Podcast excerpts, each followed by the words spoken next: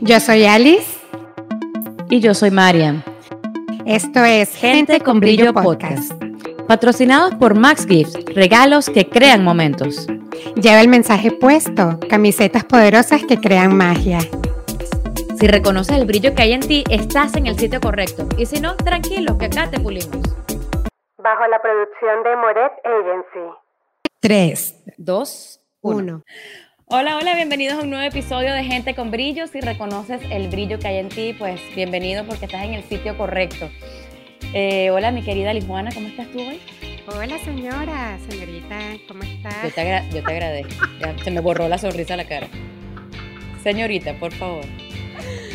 Te voy a decir cómo dice tu usted no me ha visto haciendo cositas. Ay, qué nada. Señorita, señorita hasta que se demuestre lo contrario. Muy bien, ok. Lo siento. Pues muchas gracias otra vez a todos por estar aquí. Si esta es la primera vez que nos ves, eh, recuerda que nos puedes seguir por arroba gente con brillo podcast en Instagram a... Al otro lado. arroba mamitas brillantes y... a mí somos arroba somos brillo. Bienvenidos a este nuevo episodio donde vamos a hablar de un tema nuevo para algunos, para otros ya es un poco más familiar, pero bueno, interesante y como siempre una contribución para el que elija que sea, pues una contribución. Cuéntanos a quién tenemos, Alice. Exactamente, hoy tenemos una venezolana espectacular que se llama La Maga Flor Bueno, así es oh. conocida por todas sus redes sociales.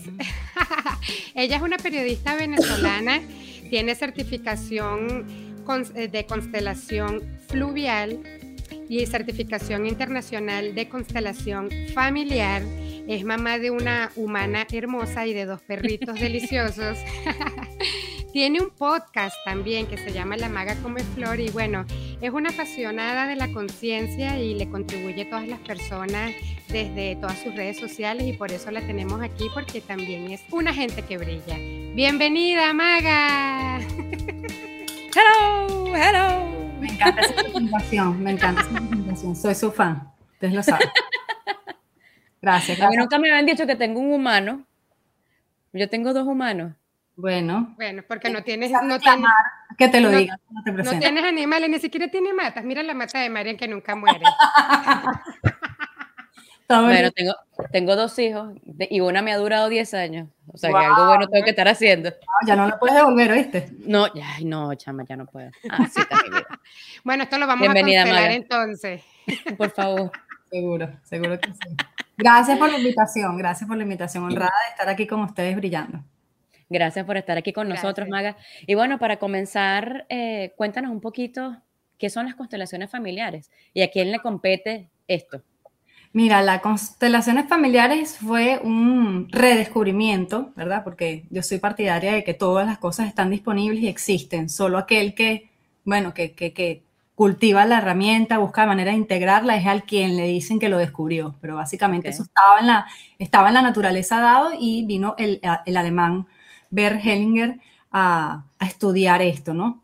Él, bueno, estando en Alemania tuvo que, que estar, hacer trabajo hasta de sacerdocio para huir un poco de, de, poder ejercer, ir a la guerra y toda la cosa. También estuvo en unas tribus Zulu y estando en estas tribus em, se empezó a dar cuenta que habían ciertas cosas por las que ellos se regían que hacían que las familias funcionaran en armonía.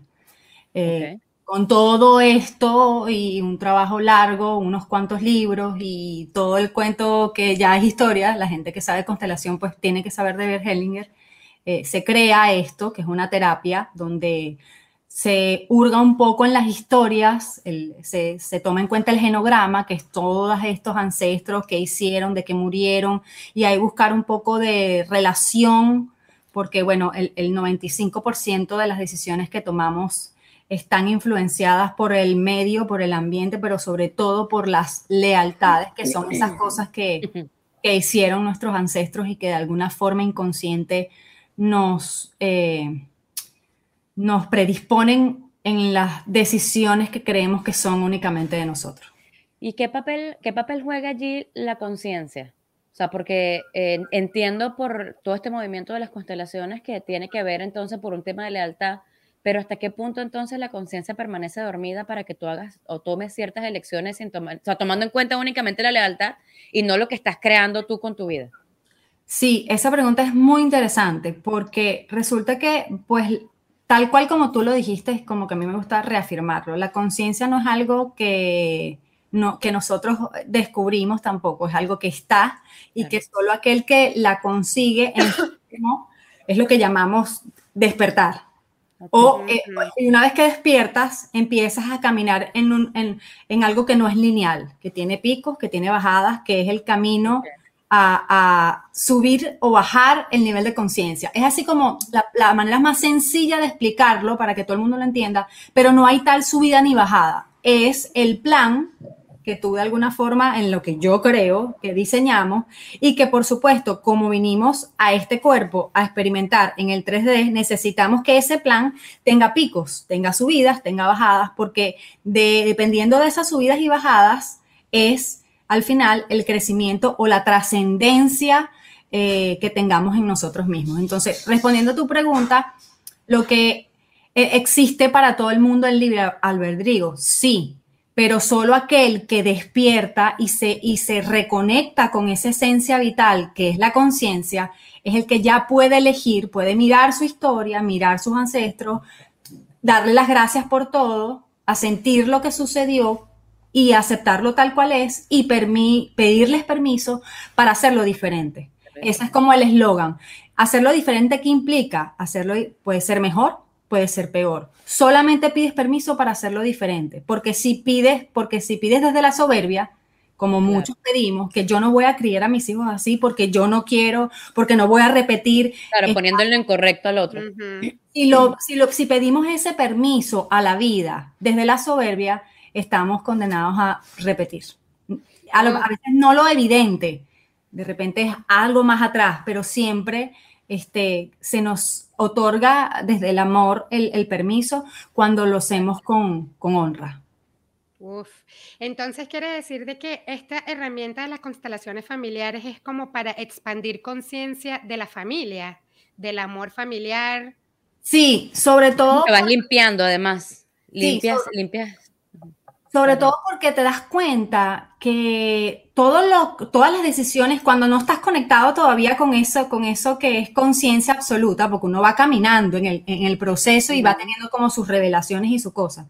Pero cuando ya tú pisas la conciencia y, es como, siempre lo explico, como que te pones unos lentes y ya no te los puedes volver a quitar.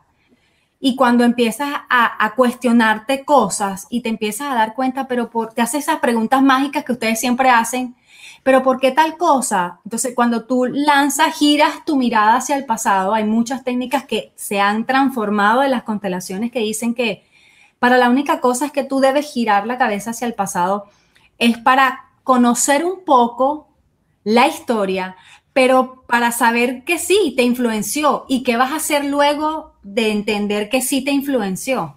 Entonces, ¿qué vas a hacer con esa información? Pues? Claro, no, para quedar, no para quedarte enganchado, sino para avanzar. Y una de las cosas que siempre se nos dice, y es que casi un mantra, es que vamos a la historia sin juicio, porque todo lo que va contrario al, al, al, al amor va al miedo, y el miedo que es juicio, la rabia es juicio, las infidelidades son juicios, miedo, o sea, todo lo contrario al amor es eso. Entonces no vamos a enjuiciar. Queremos conocer un poco de la historia, que eso también está, eso es lo que más me gusta de, en el punto exacto que estoy yo, que es que incluso esta, uno se permita cuestionar hasta la herramienta. ¿Entiendes? ¿Hasta qué punto, si yo les digo a ustedes, miren, ustedes van a trabajar, em, por ejemplo, eh, qué tan exitosas son a nivel laboral? ¿Qué pasa? ¿Quién te da ese éxito? De repente la línea de los hermanos. Entonces te empiezas a hacer preguntas. ¿Qué tan bien estás con tus hermanos? ¿Qué tan bien estás al nivel laboral? Entonces cuando me llega un paciente, no, es que no consigo trabajo, tiene conflicto con los hermanos. Mentira. Sí. Entonces, ¿qué pasa? No sí, entonces tú vas y le preguntas, o sea, a la persona, y la persona se le cae, se, se fractura, no puede ser. Sí, entonces tú le explicas por qué, por ejemplo, y de repente cuando escuchas la historia, es la historia de esa persona desde la perspectiva de esa persona, porque si yo trajera a ese hermano, resulta que de repente él también tiene una historia y ahí hay una verdad, una verdad compartida. ¿Cuál es la labor entre los hermanos? Cada hermano a nivel de constelación tiene un rol de vida. ¿Qué pasa cuando no reconocemos a los abortos, los hijos no nacidos? Le pasas el, el, peso de uno a otro. Por eso es que hay hijos que andan como lentos y no se hallan con nada porque tú dices que es tu primer hijo, pero resulta que no es tu primer hijo. En mi caso, yo siempre digo, Valentina es mi única hija biológica viva, pero no es la primera.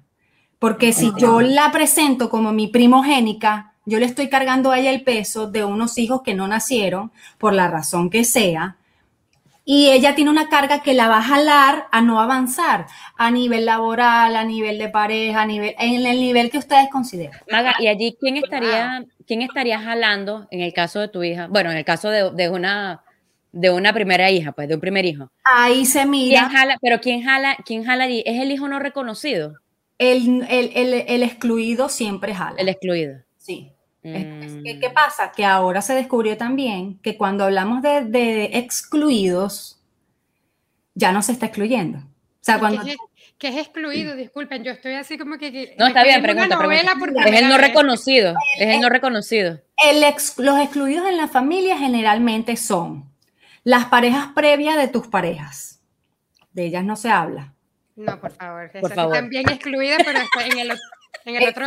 Exacto, pero, pero ahí es donde está el reto. Porque para que esté la pareja eh, a nivel jerárquico, porque ya vamos a hablar un poquito de eso, de los órdenes del amor, sí. siempre tienes que tomar en cuenta lo que vinieron primero, sea como sea. Uno aquí tiene que respirar y la jerarquía es la jerarquía. Ojo, no, jerarquía no quiere, no quiere, decir que pasas por encima de lo que prevalece, porque lo que prevalece es lo que está, que claro. es el núcleo origen donde, donde tú te desenvuelves. Pero tú tienes unos códigos mínimos de honra que tú respetas porque te conviene en alguna medida para que la armonía de tu núcleo se mantenga en paz. ¿Entiendes? Y los hijos, por ejemplo, los hijos de, en mi caso, yo estoy casada, mi esposo, mi esposo tiene dos hijas, y yo tengo una hija de matrimonios, tú sabes, tus hijos, los hijos, los nuestros. ¿Qué uh -huh. pasa? Cuéntame más. Yo tengo que honrar las parejas previas de mi esposo, nada más y nada menos, porque de paso son las mamás de, de sus hijas. hijas. Y lo mismo ocurre de este lado. Entonces, respondiendo, terminando de responder esa pregunta que me hacías, los hijos no nacidos con abortos espontáneos, no espontáneos, con lo que quieras, nacieron y se murieron a los cinco días, tuvieron un accidente cuando tenían 17 años, cualquiera que sea la causa. Hay unas cosas mínimas que se sugieren, pero son sugerencias que la gente decide tomarlas o no. Uh -huh. Porque nosotros en el nombre del amor cometemos muchísimos errores, pero por desconocimiento. Entonces, ¿qué se le sugiere? Por ejemplo, una persona que tenga un aborto, una pérdida, es que no sea un secreto. Porque, pero ¿qué pasa? Eso duele, porque aparte, pero tú le explicas a la persona, tú no tienes que dar detalles, ¿entiendes? Pero, por ejemplo, esto que yo te estoy diciendo a ti, de repente nadie tendría por qué saberlo, pero si yo sé que, que tomando en cuenta y dándole la mirada a ese hijo no nacido, le voy a dar libertad a mi hija nacida, a mí qué me importa, ¿entiendes? Claro, ya tú ya tú te abres porque tú sabes que tú estás trabajando en pro de la vida, no de la muerte. A favor de la vida, no de la muerte. Entonces, tú sabes cuántas personas tienen estos temas con el aborto, con las parejas previas, que al final se hace como mucho más eh, ligero cuando simplemente de lado y lado tú sabes que ese tipo de cosas se respeta. Se ve mucho cuando los padres, los hijos son hijos de mami y después se casan.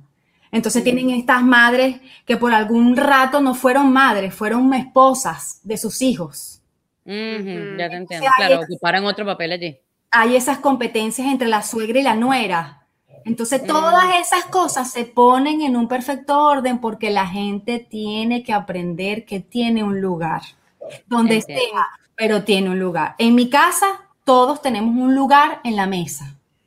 ¿A qué, ¿De qué lado te sientas de tu marido? ¿De qué lado te acuestas de tu marido?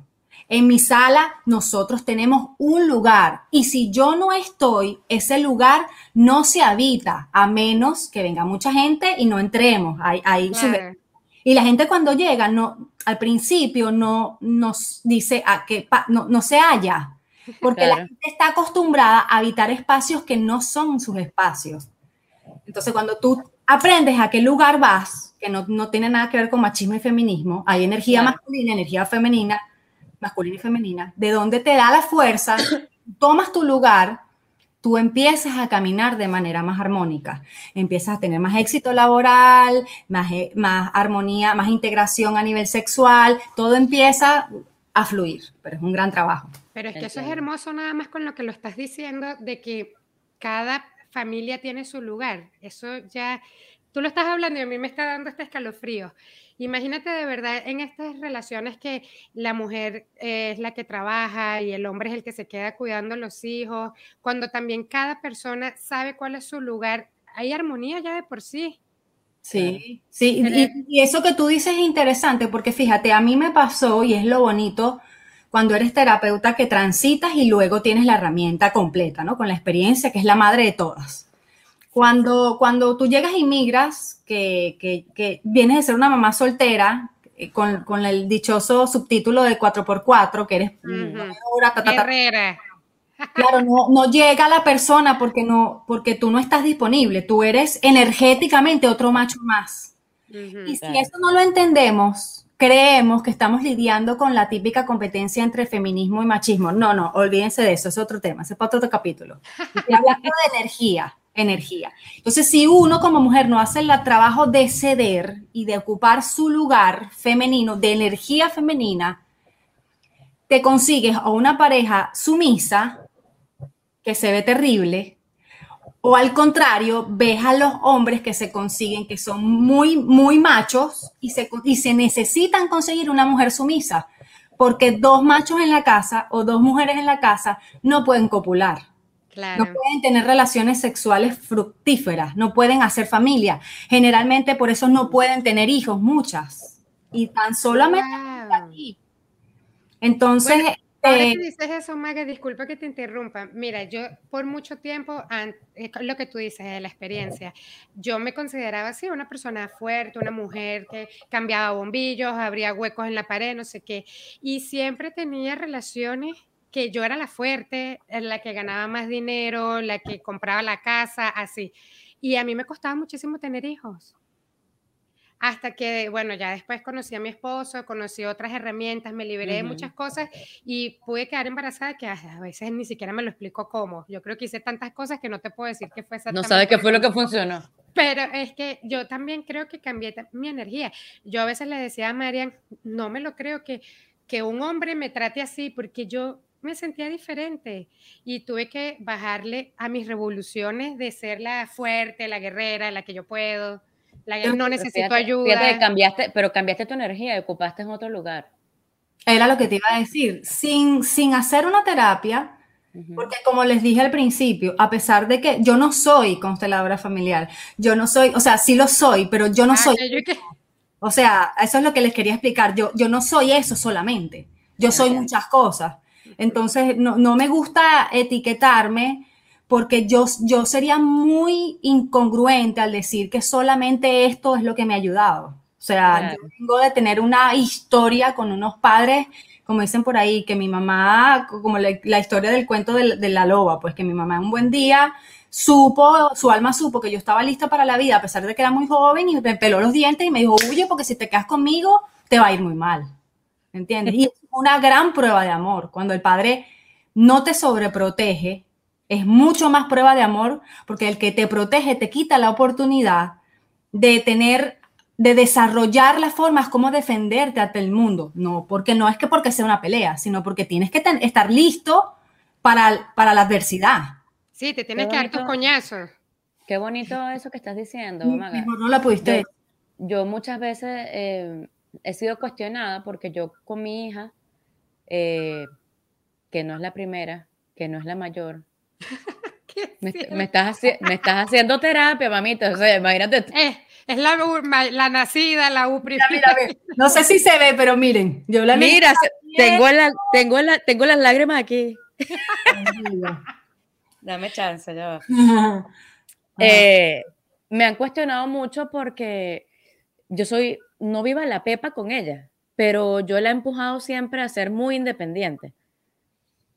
Y muchas veces me dicen, ay, es que ella es demasiado independiente, qué chévere, eh, qué genial, pero muchos otros como que, oye, de verdad, ella solamente es una niña. Mira, te voy a, digo, te voy a dar yo digo, sí. para que lo metas ahí, para que te lo metas debajo de la almohada y pongas la cabeza ahí todas las noches y digas, conchale, la maga.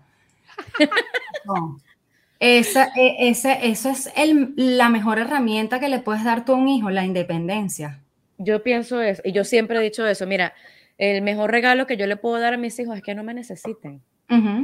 Yo, mi palabra favorita de crianza con mi hija, que de hecho era súper cómico, porque esa palabra, cuando ya yo me junté con mi esposo, que mis hijas, tanto Oriana, la hija de Carlos, que es como mi hija, y, y, Valentina convivieron juntos, dos a los adolescentes, que es, la diferencia de edad es apenas un año y medio, dos.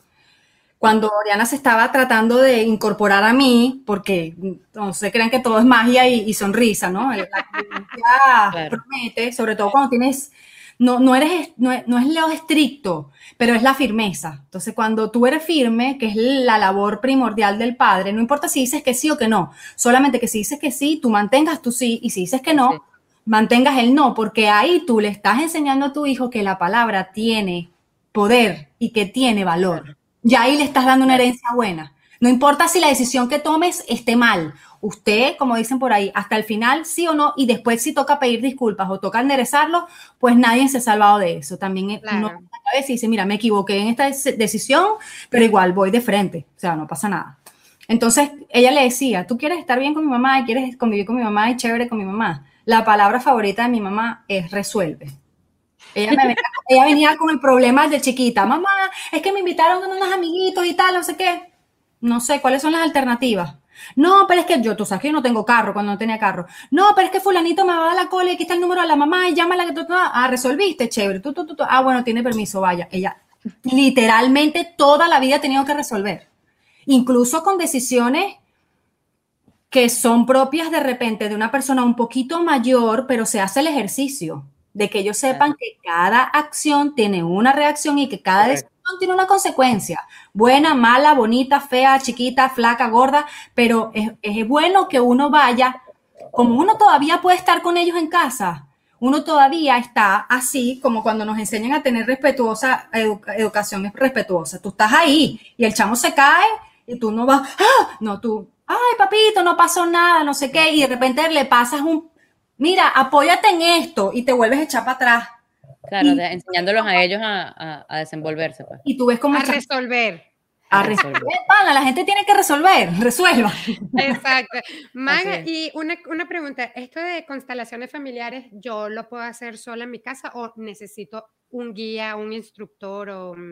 Sí, el, la constelación eh, familiar necesita de un terapeuta que te acompañe porque ya te digo, el dependiendo, depende de demasiados factores, que lo principal es que cuando la gente viene por curiosidad, pues bueno, sí, se pueden responder algunas cosas como estamos hablando nosotros aquí, que fíjate el poco de cosas que yo les he dicho, y eso es, una semilla que yo les apuesto que de aquí a una semana de repente me escribes tú por WhatsApp, chama, me dijiste esto, o sea, es una broma que uno deja insertado y se va, o sea, hay demasiados toques que yo estoy haciendo inconsciente porque yo estoy hablando de mi historia, pero en algún punto estamos nos encontramos, ¿entiendes? Estamos conectados. Correcto. Entonces, ¿qué pasa? Que dependiendo de esto, cuando tú vas al médico, el médico tradicional, tú le dices, mira, me duele aquí, me duele aquí, me pica aquí. O sea, tú, tienes prioridades. ¿Qué pasa? Para aquel, como me pasó a mí, periodista, ya tenía una vena de investigación absoluta, una sed de ajá, pero esto, esto es tan bueno, yo quiero, o sea, yo quiero más, quiero saber y, cómo puedo hacer para ayudar a otros. No había terminado de ayudarme yo, ya yo quería ayudar a la humanidad.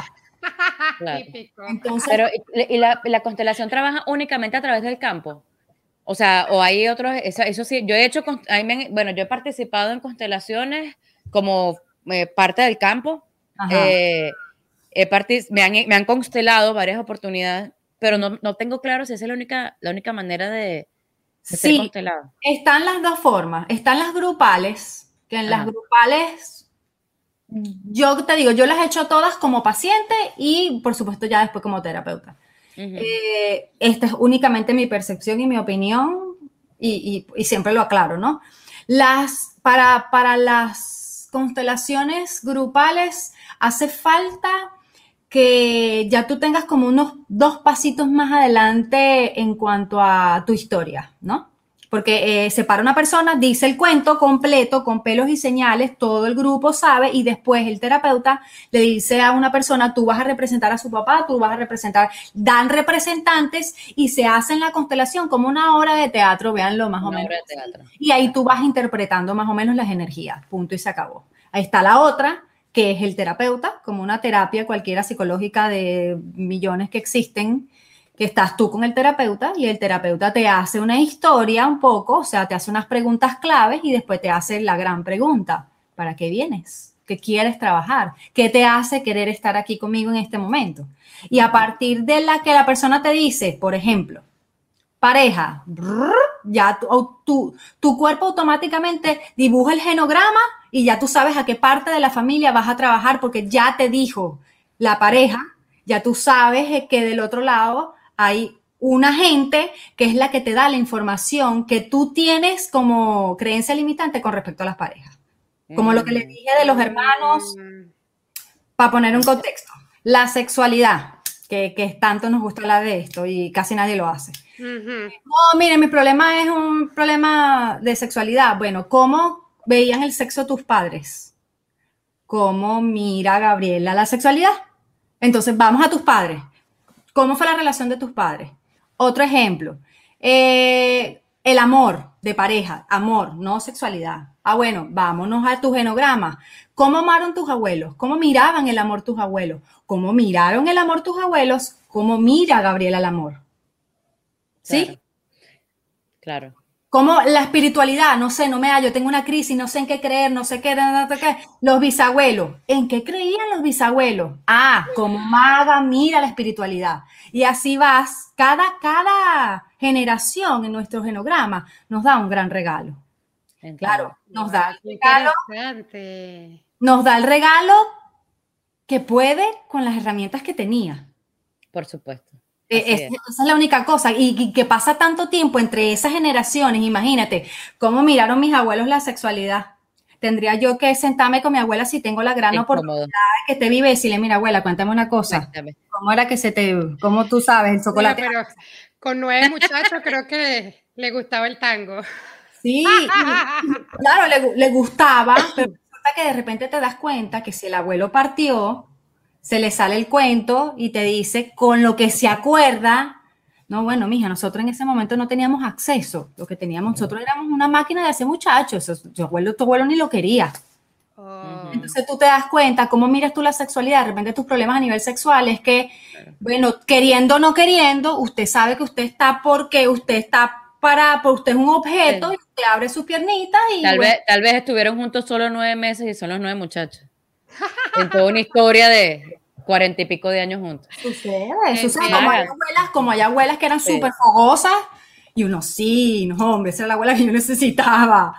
Porque, y son mujeres súper abiertas que te decían, no, de esa época existían. Yo me acuerdo que mi abuela paterna no cocinaba, no cocinaba, o sea, o sea, yo sé que lo que le estoy diciendo. Aquella época era. No, y cuando se casó con mi abuelo, que se llevaban muchas, mucha diferencia de edad, mi abuelo cuando le fue a decir a la hermana, porque ella se quedó huérfana, bueno, el cuento es largo, pero ella le dijo como que, bueno, sí, y, y la persona que representaba a mi abuela, que era como una tía adoptiva, dijo, bueno, mira, pero va mal vendiéndola, ¿no? Bueno, tú te la llevas, pero no la puedes devolver, ella no cocina, ni plancha, ni nada de eso. O sea, ella es una Y mi abuelo, que son de esos cuatriboleados que uno necesita en su vida, porque entiende que lo que quería era una mujer, no quería una cachifa dice, no, pero es que yo, yo mujeres tengo que nos van a ayudar. Bueno, tenía el poder adquisitivo para hacerlo, ¿no? Claro, no era un problema. Pues. Pero él respondió por la calle al frente, ¿no? Pero si yo lo que quiero es una mujer.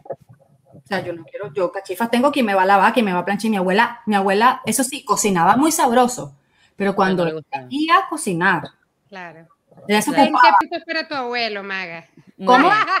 20 puntos para tu abuelo. Y para tu abuela, que no cocinaba obligado. Por favor. Claro, claro. Ahora, entonces, ¿qué qué me persigue a mí? Que, que la maga le costó integrar eso, porque ¿qué pasa? Que esa es la otra cosa que todos tenemos que, que mirar de verdad. O sea, cuando tú te haces una carta natal y te dicen un horóscopo, una cosa, y te dicen, no, es que, por ejemplo, la maga es emocional, tú dices, wow, esta mujer es increíble, estudiosa, porque de verdad me, me interpretó como yo soy. No, tú no eres eso.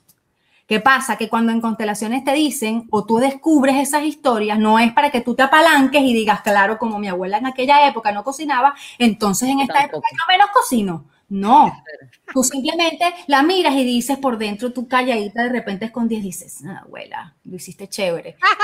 y tú negocias, ¿entiendes? Bueno, sí, lo voy a hacer, integras la energía femenina, eso desde cualquier punto de vista es bueno, pero no porque yo sea mujer, sino porque Claro. cada quien se tiene que ocupar de su hambre, que eso también lo aprendes en la nutrición sistémica, porque de repente lo que me hace bien a mí no es lo mismo que te hace bien a ti. Entonces Claro. tú te haces responsable de tu hambre, yo me hago responsable de mi hambre y podemos hacer cosas juntos, pero no es un departamento exclusivo de la mujer. Total. Claro, esa es Mira. otra, eso hay que, hay que cambiar mucha mentalidad con respecto a eso.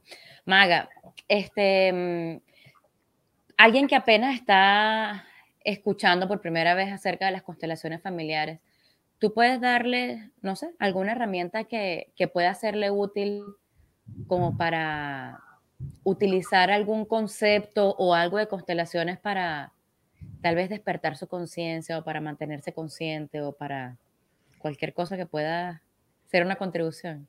Sí, este, fíjate que esa pregunta cuando, cuando preproducción ahí me, me pasaron, me soplaron un poquito para yo ir pensando.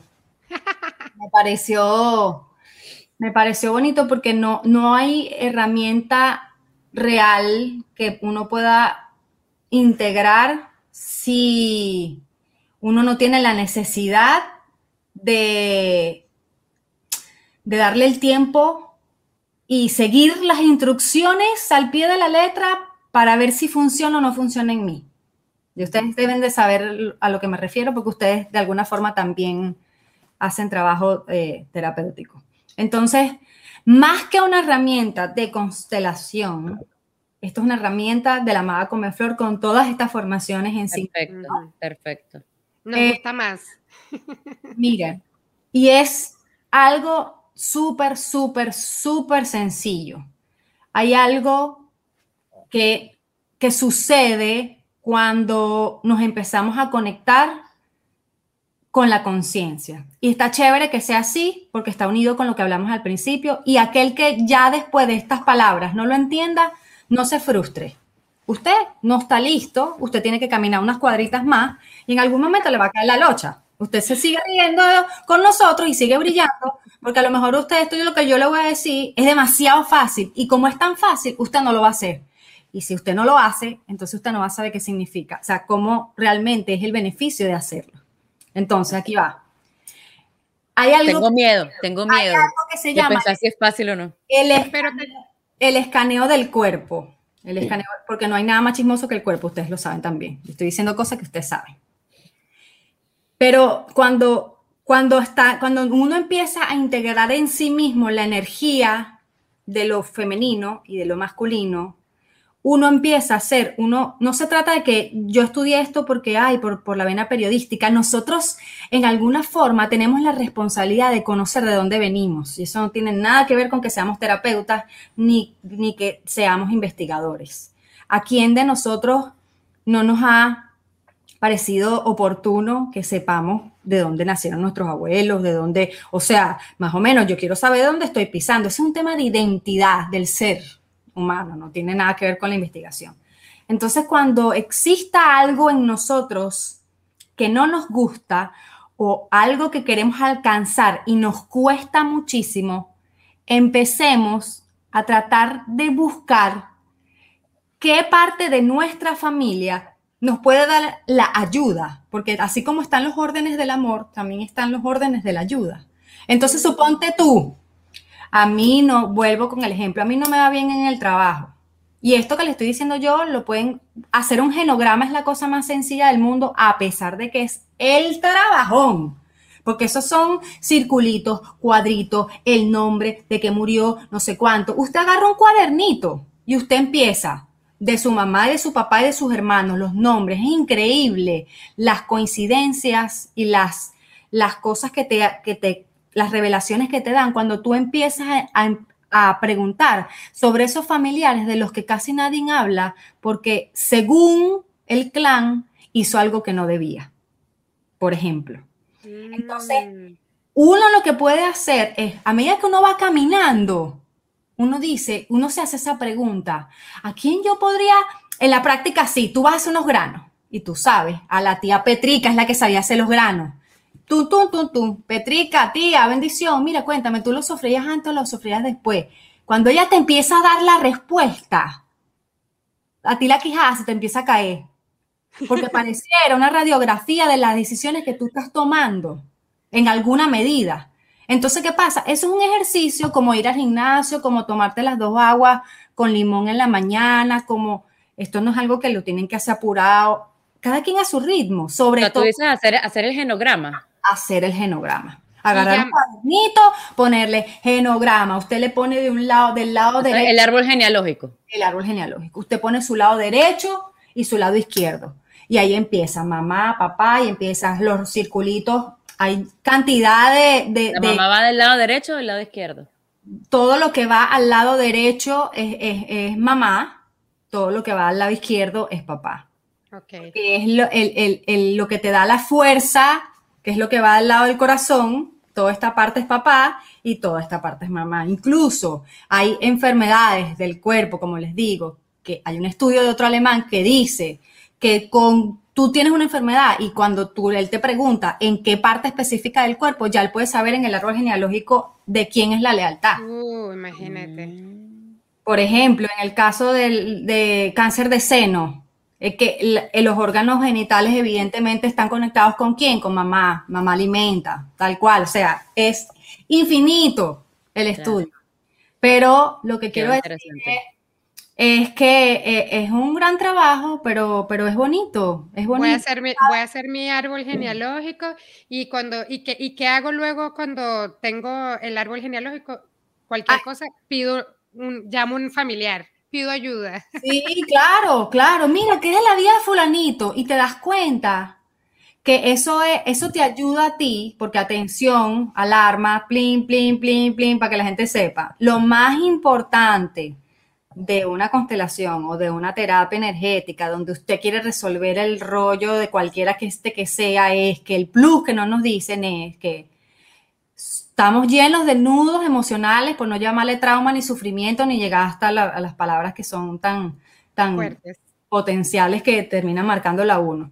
Cuando tú desatas un nudo emocional, tú tienes la oportunidad de vivir lo que te queda en este plano sin ese nudo. Es como un pedacito de ropa que tú te quitas. Y además le vas limpiando el camino a tus hijos. Le limpias el camino. No termina ahí. Le das libertad a tus hijos a medida que tú los dejas sin menos cosas que resolver tú. Tus hijos tienen menos cosas que arrastrar de ti y por ende tienen más oportunidad de elegir con libre albedrío sin que lo arrastren tantas cosas. Qué bonito. Entonces, Maga, qué hermoso. Muchas gracias por eso. Y la última cosa es que a las mamás como nosotras, que, tienen, tenemos la pinta de las tres de ser más o menos del mismo clancito, que no sea... Mamá resuelve, hashtag mamá resuelve. o mamá resuelve tú. Exacto, que no sea esa la razón de la búsqueda, porque no nos gustan las mamás mártires tampoco. Las mamás mártires no hacen gente fuerte y aguerrida. O sea, esto es por mí, esto lo va a hacer Liz por Liz. ¿Entiendes? Porque yo necesito vivir cuánto tiempo queda en este plano. Bueno, esperemos que nos, que chuchumeca y que se nos caiga la plancha. Pero qué importante es nosotras, primero nosotras, segundo nosotros, y cuando nosotros estamos chéveres, estamos en libertad, estamos en sonrisa, estamos en gratitud, nuestros hijos, por imitación y por el ejemplo, que es la mejor forma de enseñar, es que ellos dicen, mamá es feliz, yo voy a la vida con, con felicidad. Así es, le estás mostrando algo distinto.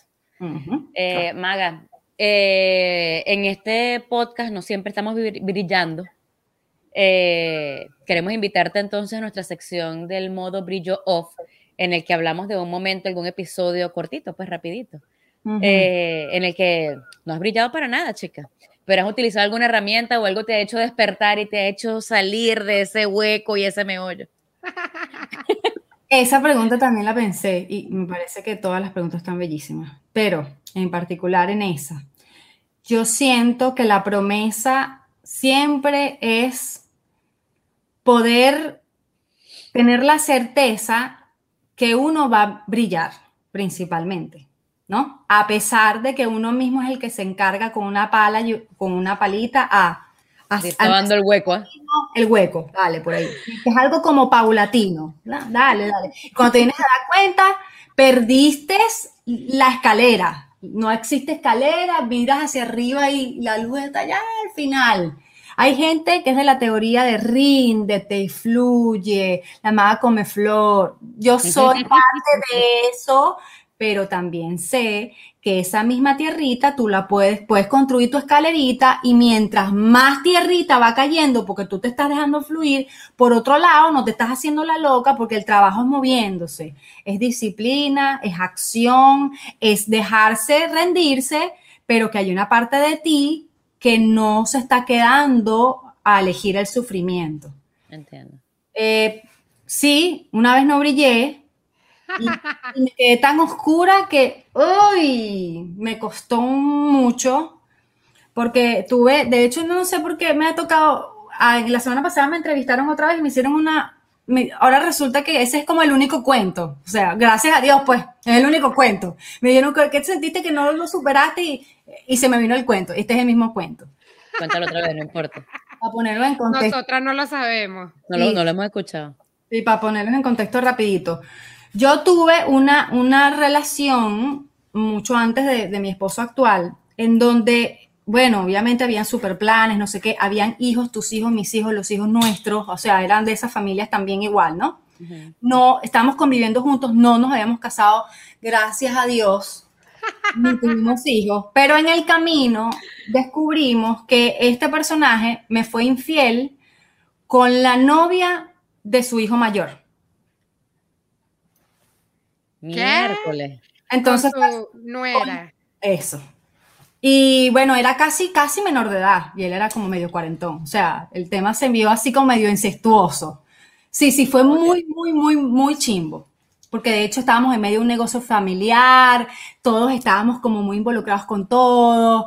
Entonces, bueno, fue, eran de esas cosas que te suceden tan cerca, tan cerca y te pasa tan cerca que tú, tú puedes mirar y puedes mirar y tú dices, no, pero ¿cómo si yo, estuve, yo estuve ahí todo el tiempo y en qué momento? Bueno, sí, esas cosas suceden. Entonces, Claro, ¿qué pasa? Cuando de alguna forma eso, a lo primero que vas al ego, a la capa más superficial, plum, te dan el ego y tú, plum, quedas así como, pero, pues, o sea, te quedas sin palabras un buen rato. Respetar que para cada proceso, como el duelo, como cualquier otra cosa, tiene sus etapas. La etapa de negación, la etapa de la rabia, ta, ta, ta, ta. Convivir con esas etapas. Olvidarse que el que aquí es que el iluminado, está ahí está Gandhi y toda la gente que está en la India. Nosotros somos experimentar, ensayo y error y no pasa nada. O sea, el ser espiritual no es aquel que le ocurre algo y agarra las emociones y respira y dice, o medita y dice, ay, no, yo no voy a dejar que esto me habite. No, el ser congruente es que si usted quiere gritar en su mente, en su boca grite y en su cuerpo, la energía, sienta cuando usted emite el grito. Si usted piensa en amor, habla en odio y su cuerpo termine quedándose estático, usted se va a enfermar, porque usted está en, incongruencia. Eso es importante explicarlo. Entonces, si usted pasa por algo así y usted quiere llorar, patalear, gritar, claro, siempre se puede hacer las cosas mejor, uno tiene que ser más inteligente que la circunstancia y fulanito y perencejo, lo que usted... pero vivir, vivir tu, tu duelo, vivir tu emoción. Si usted quiere perder los papeles, como dicen en nuestro país, usted pierde los papeles, pero con, porque usted va a estar soltando ahí el veneno emocional, las emociones, los nudos. Ahí no, hay, ahí no se va a hacer nudo, ahí usted va a tener la licencia, igual como usted se le muere a alguien. A mi esposo la semana pasada se le murió su mamá y pues él me decía, hay una parte de mí, de mi sombra, de mi, de nosotros decimos demonios, ¿no? Para, en nuestro léxico, que está creciendo, porque él es terapeuta también, está creciendo, está creciendo y me está llevando, me está llamando la depresión, me está diciendo que me vaya con él, ¿qué hago? Vaya, na, vete un rato. Y después vuelve. Ah, eso sí, tú mismo, ¿cuánto tiempo? A lo mejor te, te pasas o te no, pero tú mismo te das la licencia. Bueno, me voy a tirar en el piso a pegar grito. Dale, dale, no te me enfermes. Dale, suéltalo, porque vaya, vaya, vaya trabajo que tiene que tener una persona cuando pierde el primer nexo esencial aquí en la tierra que es su madre. Y si tiene una buena relación con la madre, bueno, vaya. Entonces, dele, usted tiene licencia. Igual cuando usted se queda viudo o usted está divorciado, no, por la gente, nada, salga con. un duelo. Eso, salga con, lo, con los ojos corridos y dígale a la gente, haga, ponga a la gente a incomodarse. Que la gente está acostumbrada a esconderse y sale a los tres años y de repente sale con una operación de prótesis o con el pelo rapado y bueno, ¿y este qué le pasó? No, se separó. Ah, se murió la mamá. sí, se separó por añadirle eso. Sí, a los, ocho meses, sí, a los ocho meses tiene un cáncer de útero. Sí, sí, sí. ¿Cómo me pasó? Ah, sí, ¿qué pasó? En el 2017, después de esa experiencia, tuve un carcinoma en el útero. Y entonces tú te das cuenta qué parte me tragué, porque mira que yo drené. Todavía faltó. Pero me, claro, claro que falta, siempre falta un poquito, siempre falta confrontada de repente, gente que necesita confrontación, hay gente que necesita aislarse, ¿qué necesita? ¿Qué necesita? Entonces, ¿qué me ayudó en esa oportunidad con esa experiencia? Sacar lo peor de mí. Sacar lo peor de mí pero con, unos códigos éticos eh, establecidos por quién era yo. O sea, yo, necesito, yo no necesito decirle a la gente, yo no necesito demostrarle nada a la gente. Yo lo, que, yo lo que sentía de la gente, bueno, pero no infidelidad, tampoco es para tanto, Gabriela, tú pariste a los 17 años, o sea, un poco, no, ya va, espérate un momentico, déjame ponerte en contexto. Entonces, para que la gente pudiera hacer las caras que ustedes hacían, yo tenía que echar el cuento 10 mil veces hasta que me fastidié y yo dije, no, pero es que yo tengo la licencia. ¿Cuándo lo voy a hacer? Si me está pasando es ahorita. Entonces, hice una constelación. Un mm. poquito tarde, hice una constelación. Y en esa constelación me hicieron ver que cuando hay alguien que te causa una herida, que eso fue lo que me hizo enamorarme de esto, no existe tal nadie que te causa una herida. Cuando existe alguien que te causa una herida, es que tú eres co-creador de mm. que te cause esa herida. Si una persona te es infiel, ahora tú vira la mirada al espejo y pregúntate en qué escenarios de tu vida tú fuiste infiel contigo misma. Y cuando a mí me dijeron eso en la consulta, yo salí, me senté en un café solita, me lo tomé y yo dije, hasta hoy me dura el guayabo porque era entre guayabo, el guayabo fue como tres días, pero guayabo, despecho, rabia, ganas de vengarme, o sea, eran muchas cosas con las que yo no podía lidiar. Entonces, bueno, como parte de pago a la herramienta, yo sentí el llamado de mi alma que me dijo, pues si esto hace que yo sea una mejor persona y, con unas palabras, o sea, no hubo tanto movimiento, yo no tuve que buscar hacia atrás, que eso, eso es lo gusta ahora. Yo no tuve que ver, echarle la culpa a mi mamá, a mi papá, a mi bisabuelo, no. Yo tuve que, era mi realidad, era obvio que yo estaba siendo infiel conmigo misma de hace mil cuadras. Lo que pasa es que yo no me estaba dando cuenta. Entonces, cuando la herramienta me dio ese regalo, yo dije, mm, yo me quiero dedicar a esto. Qué bonito. Qué hermoso. Gracias, Maga. Uf, es que esto piqui se extiende. No, que nos extendemos nosotros aquí. Disculpa, muchachos, esto va a estar largo. Yo sabía, yo le iba a decir. Maga, pero es que es y íbamos a hablar y que, de y que de las órdenes del amor, y fue lo menos que hablamos. No, yo tenía, mi chuleta, yo tenía mi chuleta aquí en las órdenes del amor, pero hacemos por otro La sala sí, sí, no hicimos un coño. No, tú sabes que las, cubrimos, o sea, pues las cubrimos, pero no fue la típica clase de, ajá, esta constelación, la, respuesta, maestra, no fue una exposición, fue una, una conversa sabrosa, pero sí la incluimos. Nada más hermoso que la propia experiencia. Muchas gracias por, por, ser tan vulnerable y por abrir tu corazón con nosotros. Gracias, y, y, que tu experiencia también puede ayudar a otras personas. Entonces, ya saben, si requieren una consteladora espectacular y brillante, porque ya después de eso, bueno, ahora brilla con luz propia, tenemos a la Maga Comeflor. Maga, tus redes, por favor. Mira, me pueden conseguir en Facebook, Instagram, YouTube, Spotify, el novio de la madrina y todas esas cositas por arroba la maga cárdenas. Arroba la. Y si quieren, si, si no les da el asunto, pueden escribir en eh, eh, La Maga Come Flor y también cualquiera de las dos cosas les puede salir. Lo importante es que, bueno, gracias a, hacer comunidad y y sembramos esas semillitas para que, por favor, poderlas florecer y lo hagamos juntas. Así es. Y si algo de esto resuena en ti, pues indaga un poquitico más, indaga, eh, busca de qué manera alguien puede hacer una contribución para ti eh, y atrévete, atrévete a, salir del closet y a, bueno, a mostrar tu vulnerabilidad y a sanar, atrévete a sanar. Es un trabajo, un camino, cada uno le pondrá la etiqueta que quiera, pero es un camino que al final siempre, siempre, siempre va a valer la pena. Gracias a todos por estar aquí. Recuerden seguirnos, arroba gente con brillo podcast, arroba mamitas brillantes, arroba somos brillo, arroba la maga cárdenas, arroba sé feliz, arroba todo lo que sea. Y síguenos, danos like, danos amor. Por favor, coméntenle, coméntenle a la gente. Lo que más nos interesa es que le comenten a la gente. No nada más no sean pichirre, que esta gente hace esto demasiado bonito para que usted nada más se quede con la información. Compártala. Por favor, mucha dicho. Caso cerrado. Un beso, Maquita. Gracias, mi amor. Quiero. Cuídense. Ay, quiero cerrar aquí para sentarme a llorar. ¿Qué es eso? ¿Qué es eso? Que llorar. Ya lloramos demasiado en la vida, mija. Uy.